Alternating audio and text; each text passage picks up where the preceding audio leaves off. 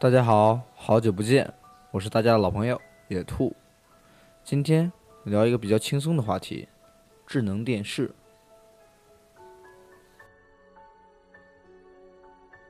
嗯，上一周呢，给老爸买了一个电视盒子，嗯，老爸很喜欢，嗯，他用这个一周看完了两部电视剧，啊，真不知道他是怎样做到的。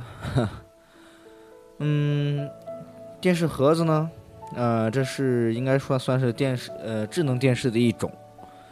嗯，刚才查了一下，智能电视一般分为两种，啊，一种呢就是直接就是买的电视的话，它有就是直接就有这种功能。而像我我家这种比较老式的电视呢，比较适合这种就是有一种这种机顶盒的一种东东西。嗯，简单的说一下这个功能吧。嗯，这个应该算是一个安卓系统的一个电视盒。嗯，换句话来说，它就是等于说是把手机换成了一个大屏幕。嗯，这个还算挺形象的吧？啊，还有就是把触屏换成了遥控器。嗯，介绍一下它主要功能。嗯，看电视呢，这个看直播是必不可少的。嗯，这个电视盒它自带了一个一款直播软件啊，目前用着还可以。嗯，除过是前两天，有时候就是播放源不太不太好，就是那个视频地址它出了点问题。嗯，不过好在一点，最近已经恢复了，嗯，用的还比较流畅。嗯，这个应该算是和百度云合作的一款产品吧。嗯，里边融入了很多。百度云的一些云功能，嗯，比如说，嗯，我在里边看到的这种，嗯，呃，百度云网盘的视频播放，还有网盘的音乐播放，嗯，还可以看网盘上的图片，嗯，当然，对于一款智能电视来说，我觉得有一个功能是必不可少的，那就肯定是点播，嗯，果然。嗯，它点播功能是肯定有的，嗯，不过开始一段时间呢，那个点播功能还是有点问题，嗯，比如这个视频播放几秒钟就会卡顿一下，这个可能是它呃文件与文件之间的关联不太紧密，不过最近更新了两次，基本上已经得到解决了，嗯，我觉得还有必要说一下它这个云盘功能。这个对于这个网盘，嗯，它这个本来是一个很好用的一个东西，但是最近这个国家对于这一方面查的比较严格一点，就是版权这一方面，嗯，所以呢，由于是和百度云合作的，但是百度云直接就取消了这个，呃，百度云网盘的那个离线下载，嗯，当然也不是所有离线下载，就是种子下载。嗯，这个是让人很头疼的一个东西，因为那个百度云以前有这个功能的话，可以说是看视频是很方便的，而现在呢，我必须得把那个视频下在电脑上，然后上传才可以。嗯，不过值得让人开心的是呢，嗯，这个它这个上传还是很快的，因为它有这个秒传功能，好多视频它其他的用户上传过了，我这边就就可以直接上传了。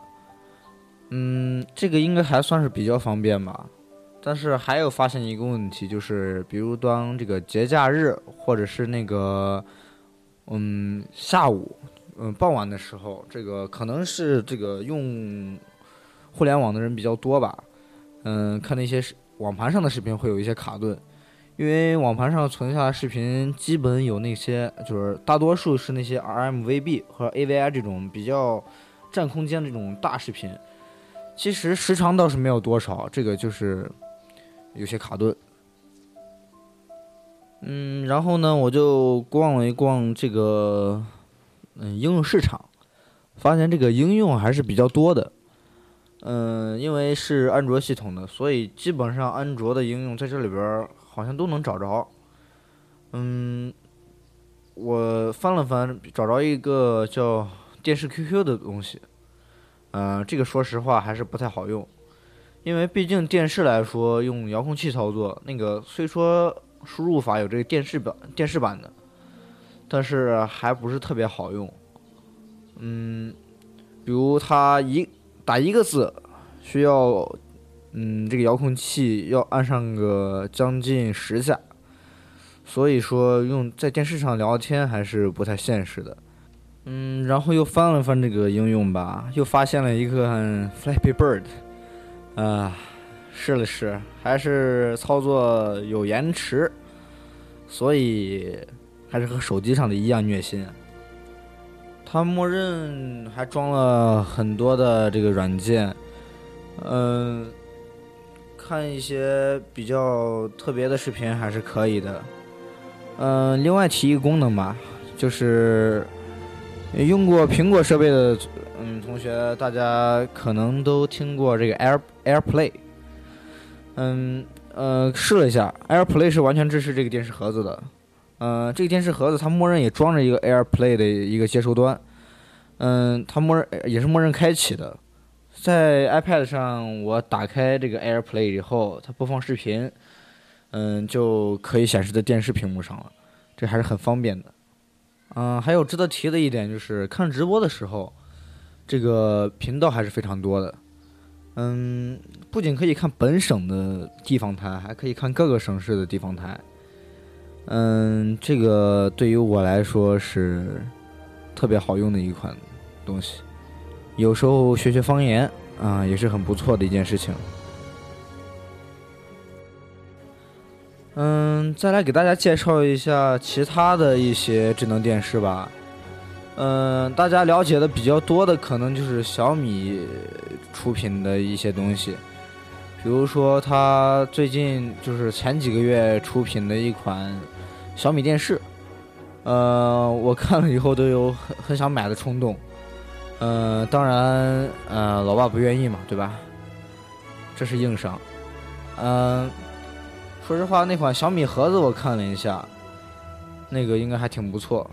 嗯，最近呢，这个智能电视这一方面做的公司还算是挺多的。嗯，比如大家比较熟悉的乐视啊、创维、嗯、联想，呃，这个都在做。嗯，而且做的它那个各自有各自的特色吧。嗯嗯，这个。其实各大运营商也在做一这些类似的东西，他们把这个叫网络电视。嗯，我其实还对比了一下，他们的网络电视其实还没这种电视盒子和这种电智能电视好用。嗯，怎么说呢？比如说这个，它那个官方的那些就是运营商出的那些电视盒子，它它需要每年都要付费。嗯，这个价格是比较高的。然后他们普遍采用的都不是这个安卓系统，所以这个可拓展性还是大大降低的。嗯，也就是说，嗯，你不能在上面嗯装自己想用的应用。嗯，不过说实话，这些运营商给的这些，嗯，比如说这个电信的这个 IPTV，它相对来说看直播还是速度要快一些。因为它那个用的什么网络，我我不太清楚。反正我这个电视盒子它是需要缓冲的，它有时候网络状况不太好的话，它就容容易就是缓冲很长时一段时间，比如周末呀什么的。但是总体使用上来说，我还是感觉就是现在其他这些出的比较好。嗯，给大家个建议吧，要是以后这个电视到期的话。嗯，我倒是不太建议这个续费。嗯，因为我觉得这个其他厂商出的这些电视电视盒子呀、智能电视啊这些功能都非常好。如果就是啊搬了新家，想买一台电视的话，首推就是最近出的这几款智能电视吧，因为这应该是发展所趋。嗯，如果想就是这种老式电视的话，嗯。装个这种电视盒子还是完全可以的，嗯，非常好用，对，嗯，最近注意了一下，这个其实做智能电视的公司还是真是不少，比嗯各大公司基本上都在做，嗯，苹果它出了这个，应该叫 iTV 还是什么的，忘了。嗯，它这个用用的应该是 iOS 系统的，据说还可以看一些比较和谐的频道。嗯，你懂的啊。嗯，还有好多这个公司，它的现在电视广告也是主打这些产品。嗯，至于为什么这个电视，呃，智能电视发展为什么这么快，它主要是这么几个原因吧。因为智能电视它这个价格，嗯，趋于平民化，确实这个价格不是特别贵。嗯，还有一点，我觉得是比较重要一点，嗯，各大手机厂商，嗯，它那个市场。市场可能就那么大了吧，它可能需要扩充一下市场。而这个智能电视呢，我觉得制作应该要比一款手机要简单一些。也就是说，技术上面他们能完全可以达到，他们就选择出这么一两款这种东西。嗯，可以这么说吧。以后呢，就是包括这些运营商的这些智能电视。嗯，他们叫网络电视。嗯，我觉得越来越会普及的。这个是数字家庭的，应该说是百度百科上说，这个智能电视将是数字家庭的核心。